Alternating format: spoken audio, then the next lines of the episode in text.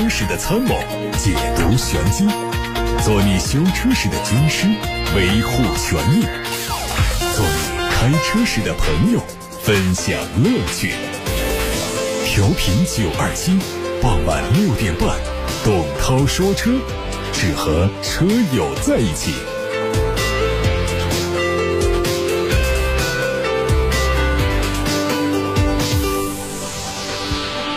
各位晚上好，我是董涛，六点半到七点半，董涛说车。提问可以通过八六八六六六六六楚天交广呼叫中心的热线，还有董涛说车微信公众号可以图文留言。看新闻，国内成品油价格可能最近又要有变化。国际原油价格先涨后跌，再小幅的反弹，整体的波动性比较大。国内参考的原油变化率跟随原油价格持续在正值区间波动。在这样的背景下，机构表示，预计本轮国内成品油零售限价继续上调的概率很大。调价的窗口时间是十二月三十一号，如果这次落实的话，将实现二零二零年的四连涨。宝马汽车首席执行官最近在接受采访时透露，宝马集团正在计划加大电动汽车的生产。在2021年到2023年期间，宝马将比原计划多生产25万辆电动车。与此同时，宝马希望到2023年所销售的汽车中有20%为新能源汽车，而2020年的这个比例只有8%。有海外媒体发布了一张奥迪全新 Q4 一创的渲染图，结合此前的谍照来看，它和渲染图比较贴近，外形很像小号的 Q8，前脸是封闭式的进气格栅，搭配的是全新造型的矩阵式大灯。内饰方面，酷似 A8 的四辐式多功能方向盘，还用上大尺寸的液晶屏和嵌入式的中控屏，下方会选用奥迪 A3 同款的薄片换挡。而在动力方面，用的是单电机和双电机。双电机的最大输出功率会达到两百二十五千瓦。外媒传来消息，沃尔沃将在明年三月推出新款的纯电动车，推测新车会是 x C 四零纯电版的轿跑版本，最快在明年下半年正式上市。根据外媒绘制的渲染图可以看到，新车的前脸还是现款的纯电版 x C 四零的基本造型，唯一的区分是在车侧，从 C 柱开始下滑到车尾部分是轿跑车型的精髓所在。根据相关报道，新车将会运用领克零五的相关空气动力学。造型，并且在后尾灯的部分采用集成式设计理念，营造造出更强烈的视觉观感。领跑旗下的第三款量产车领跑 C 幺幺公布了售价，三款产品的补贴后价格区间是十五万九千八到十九万九千八。这个车的定位是纯电动中型 SUV，根据不同的配置提供单电机和双电机。NEDC 工况下的续航里程是六百公里、五百五十公里或者是四百八十公里。新车将在二零二一年的元月一号开启预定，九月份进行 SOP 生产，第四个季度开启交付。届时部分配置。可能还会针对消费者的需求进行微调。二零二一款的长安欧尚 X 七上市，八款配置的车型是售价七万七千七到十二万九千九。作为年度改款，它的整体设计延续现款，不过在配置上有很大的升级。除了标配的配置更加丰富之外，还配备了集加热、记忆、一键休息等功能于一身的太空逍遥椅，同时还有可以二十四小时监控车内情况的千里眼远程视频系统。哈弗新款 M6 将提供五款配置不同的车型，预售价格可能是七万四千九到九万五千九。外观经过了重新设计，六边形的进气格栅面积更大，网状的中网也做了倾斜的分布，下格栅和进气口也做了重新设计。尾部是贯穿式的尾灯，车标移到了尾灯的下方。而在尺寸方面，它的长度和宽度较现款分别增加了一点五公分和两点四公分，轴距还是保持两米六八。海外媒体曝光了一组标致五零八旅行版的实拍图，它已经在一些欧洲国家开始销售。前脸采用的是标致家族的最新设计风格，獠牙式的 LED 日间行车灯，霸气十足。内饰配上了全液晶仪表、大尺寸的中控屏和两辐式的多功能方向盘。动力是一点六 T 的涡轮增压发动机，搭配八速的自动变速器。国家商标局网站看到，东南汽车注册了全新的品牌 logo。根据此前的报道，东南的 DX9 将率先采用新车，将在明年正式上市。外观的造型是非常硬朗，前脸是六边形的进气格栅，还有四个分体式的雾灯。在内饰方面，液晶仪表、大尺寸的中控屏，还有空调的触控面板形成了三屏互动，平底式的方向盘也是双幅的造型，非常新颖。这车的长度是四米八七，宽一米九五，轴距两米八零，已经达到了中型 SUV 的尺寸。动力预计是一点八 T 发动机，最大功率有一百八十千瓦。在雷诺集团入股江铃集团之后，产品布局又有新的进展。江铃集团日前，新能源工厂以及 GSE 预生产仪式在南昌正式启动。GSE 车型是江铃集团和雷诺集团联手打造的第一款纯电动车，定位是紧凑型的纯电动轿车，中文名字可能定名叫 E。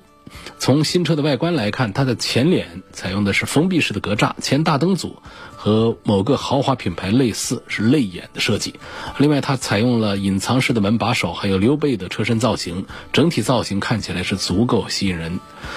好，各位正在收听到的是晚上六点半到七点半钟直播的董涛说车。接下来的单元，欢迎各位提问，八六八六六六六六，楚天交广呼叫中心的热线电话正在开通，还有董涛说车的微信公众号可以图文留言提问。先回答一条来自八六八六六六六六的留言，陈先生问，希望从设计感、品牌知名度方面来评价大众的 ID.4X 和特斯拉的 Model 3，谁更值得买？这个问题呢？呃，好回答，但是不好解决。怎么叫好回答呢？因为这个大众的 ID.4X 啊，现在我们对它还缺乏接触。现在更多的是说它的价格不超过二十五万，是一款紧凑型的一个 SUV 纯电动的。然后呢，就是外观内饰方面各种这个曝光，但是对于这个车的真正的驾驶感受和性能方面，本媒体还缺乏了解。呃，标称的续航里程到底能跑多少？现在也不知道。然后这个电的管理系统，还有电机的这个运作效果、驾驶的感受怎样，现在还不得而知，所以没有办法来做这样的评价。但是有一个管总的话来讲，虽然说大众是一个老品牌，特斯拉是一个新品牌，但是在纯电动车这个领域里面，特斯拉还是老角儿，这个大众啊，还是显得要还是个新人。啊，他尽管研究了很长时间，但是推出的产品跟特斯拉相比呢，成熟度上还是要弱一些的。那推出的新产品到底怎么样？我们现在不是缺乏研究嘛，所以就没有办法来说。但是管总的话讲呢，如果要在纯电动车里面讲一个标杆的话，肯定不是大众，那肯定是特斯拉。但是呢，我说这个话并不是说主张这位陈先生就去买一个特斯拉的 Model 3。特斯拉的产品呢，确实啊，它的这个产品理念呢。它跟我们这个东方人呢，还是有很大的不同的。我们东方人需要一个车呢，它不仅仅是，不管是电动的还是燃油的，不仅仅是能够开呀、能够坐呀、能够怎样的，还需要它有一些视觉上的、观感上的高档感，包括内饰方面的设计，然后还需要这个车有一定的保值的能力。这中国人换车啊，比外国人勤勉多了。外国人一个车啊开得很破还不换，那中国人一般开个三五年呢就看不上了，就得换车。大家是非常的积极上进的，所以说它的保值不好呢，这一点也是要特别提醒啊。特斯拉尽管卖得很好，但是保值一直不好。那所有的咱们的纯电动新能源车都面临同样的这么一个问题。所以说呢，这个特斯拉 Model 3呢，也不是我就特别一个推荐的，就是其实在美国的特斯拉卖的特别好，Model 3在国产之后，它的价格也很便宜，这是对的。但是呢，咱们对比了二十几万的其他品牌的车之后，会觉得确实 Model 3也就是看不见的地方的那种，呃，动力啊，这个电机啊这方面的一些优势，它的外观尤其是内饰方面确实是乏善可陈，没什么值得高兴的地方。所以这两个产品呢，我还是推荐指数都不高。但是如果一定要在这两个当中讲一个选择，说这个选择它更加的接近于靠谱、更加稳妥起见的话呢，我还是赞成特斯拉多一点。啊，特斯拉毕竟是电动车市场的标杆老兵。下面要看到的是来自董涛说车微信公众号发来的一个问题。这个问题呢，我觉得可以发动各位车友们一起来发表讨论啊。一定还是有很多人会有共鸣的。什么问题呢？他说：“如果说我的车位上被别人占了，就自家买的车位被别人占了，我打这个幺幺六幺幺四，车主他说他去外地了，我能不能叫拖车把他给拖走？这费用归谁承担？所以这个问题啊，就提给大家吧。大家如果你自己家买的或者说租的车位被别人占了，而且是长期占，我们应该怎么办？欢迎把自己的想法发送到直播间来，可以打个电话给八六八六六六六六，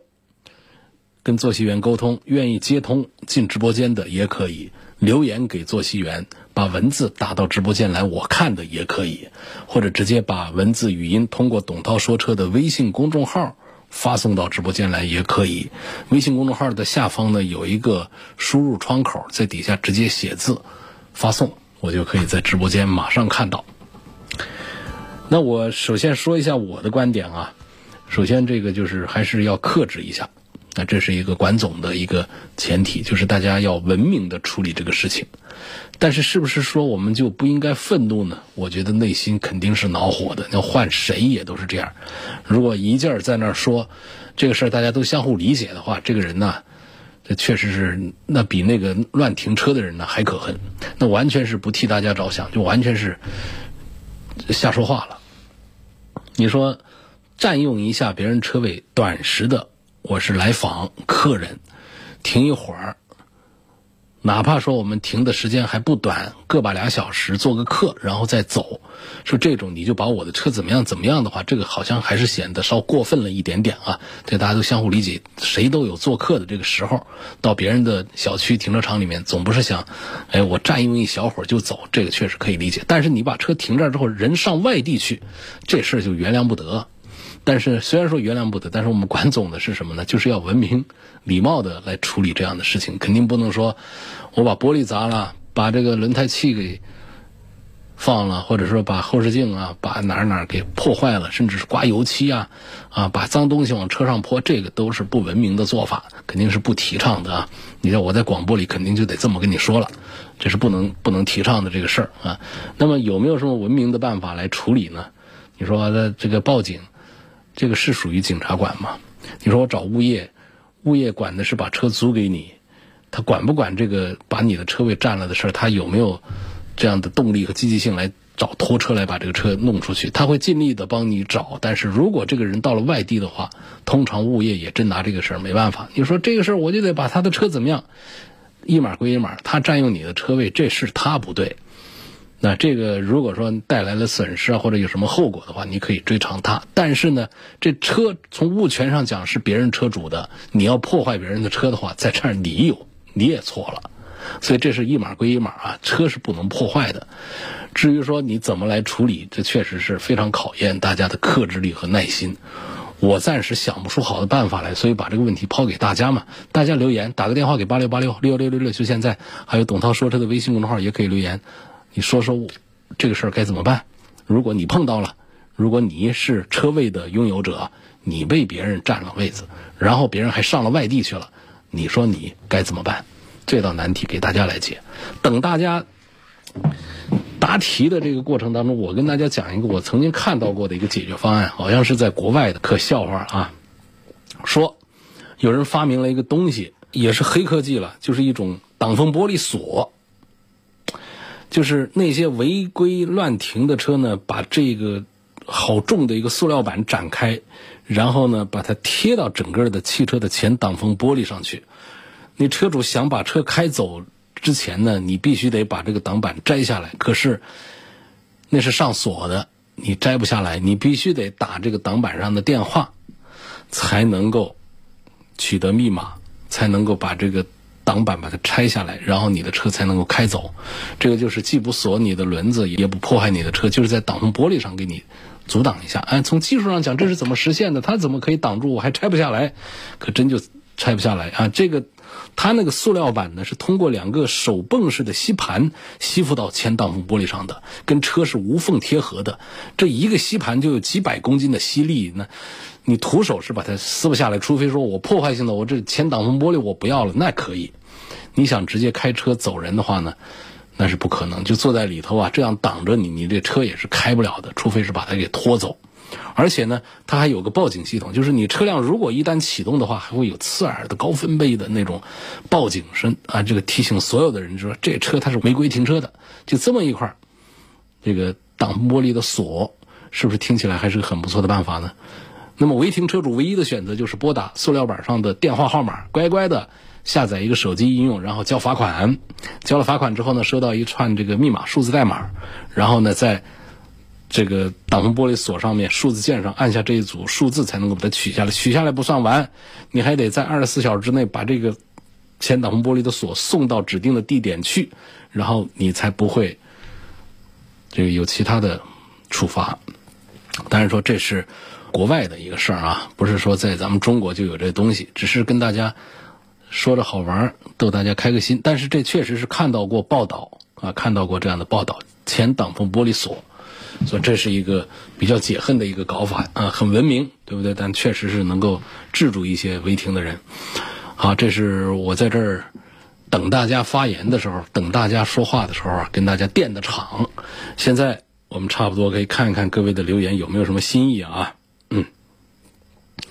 一位叫张俊的网友说，向车主收取停车费用或者自己车这些天停车所需要的费用。这确实够文明的，可是你很难实现。你找别人要钱，他给吗？还有一个朋友叫草原黑马说，物业是有责任的，找物业拖车可以报警幺二幺二三有一键挪车，交警可以拖车。好吧，这个大家都没有什么经验，能不能试一下？现在来看看来自八六八六的留言，有个朋友说，我把车停在他的车头前，这个也不是什么好办法啊，你。小区里面地下停车场也好，地面停车场也好，但凡是车位的话，都是路边的，它都是通道。你停在这儿，你就占用了大家的公共通道，所以这显然也不是一个好办法。还有的说，我在他的挡风玻璃上写字，是这挡风玻璃上呢，在灰尘底下写字呢，确实没有破坏油漆，所以这上面呢写一些劝告的话、教育的话，我觉得这好像看起来还是文明一点，但是不要写骂人的话。我们自己租的或者是买的车位被别人长期占用，我们作为车位的主人，作为车位的主人该怎么办？文明的做法是什么？发现如果加上了文明的做法是什么这么一个限制条件之后呢，发现大家都沉默了，好像没有办法。因为有网友留言他说，对于不文明的人用文明的办法，你觉得会有效果吗？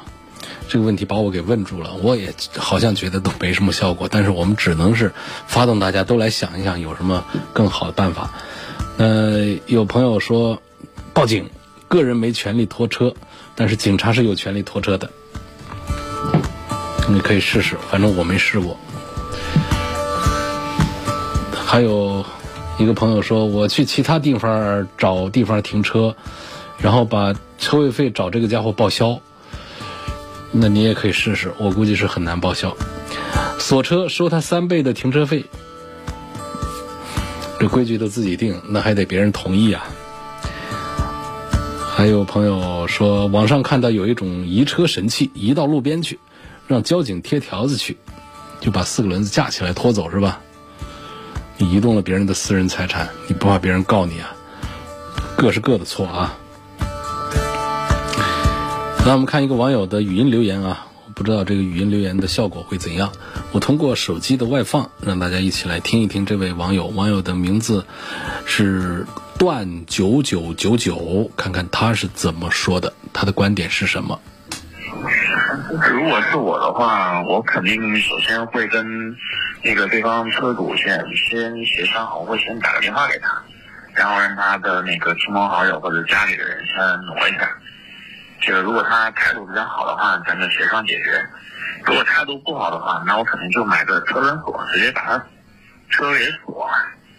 然后这个啊这个拍照，然后这个留证据，然后直接上法院去给他这个起诉他，然后赔偿我这段时间的这个车位费。反正挪车这个事儿，我可能暂时不会挪，不会挪。因为挪不好，把他车给挪坏了，那这个损失这又是一个很麻烦的事情。那我肯定会把这段损失，包括我另外租的车位的这个钱，再一起把它给执行下来。如果这个执行不了的话，我肯定不会把他的车给解锁的。嗯。好，我们再听听另外一位网友的留言。他们呃，你说的这个事情，我见过有一个物业比较好的办法，就是有那个小装在推轮子上面的那种小拖车，把四个轮子，呃，这个小拖车给拖起来，然后把这个车子移到旁边。我觉得，呃，如果是我的车的话，我会给那个呃车主打电话，跟他商量好，我把他的车子拖到哪里，到时候给他拍个照片发给他，这样可能比较好一点。这位朋友的留言啊，他的这个办法特别的文明，跟他商量好，我把你的车拖到哪儿去，安到哪儿去，拍个照给他，然后再跟他的亲戚朋友联系。希望大家能够在遇到这样的纠纷的时候呢，都能像这位朋友一样的特别和气的，但是又积极的开动脑筋来想一些比较文明礼貌的办法，来处理一些大家难以想象的不文明的一些事情。不管是在停车场里，还是在公路上，大家不管是文明行车还是文明。停车都还是要时时刻刻的要有一个基本的一个道德的底线啊。董涛说车是每天晚上六点半到七点半钟直播，关于这个话题的互动呢，我们暂时就到这儿，因为还积压了很多朋友的网友的买车选车提问，我们要抓紧时间回答。有个网友。在八六八六上留言说，想问一下，最近网上好多人反映宝马五三零 LE 高压电池的问题很大，宝马也没有给个回应。现在这车还能买不能买？我的印象是，这车刚上市，二零一八年的时候，二零一八年下半年的时候，有一些朋友在反映，现在好像反映的并不多啊。就是宝马官方呢，其实是对这个事情当时做过一个官方的一个回应的，这个回应可能大家并不太买账。后来也确实有一些朋友换了电池修理了。那么官方给过一个非正式的一个答复，就是说，这个车呀，在发生颠簸之后呢，有一些概率啊，呃，出现电池包当中的一些模块的毛病和问题，进而让电池整个停止工作，就导致了传动系统报错，说动力下降啊，电机停止工作这样的一些情况。通常的解决方案呢，就是给全车做一个软件的一个升级，然后消除故障码。如果说故障还是存在的话，那需要在店里检查电池。还得几天出一个结果，然后最后还是有问题的话，经销商就开始订货来换电池包啊，换电池。但是这个时间会比较长，呃，可能按照我们国家的汽车三包法规来说呢，弄不好这个车子就是维修时间超过三十五天就得换车的，也是一个比较麻烦的一个事儿。它这个电池呢很有意思，就电芯是咱们中国的宁德时代的，但是它电池的一些部件呢，它又是德国进口的，它所以需要很长时间来等待配件到货。那么这样一个车摊在那儿几十天过后，其实是达到了我们三包法规里面所说的单一故障维修时间超过三十五天的，这车是可以退换货的。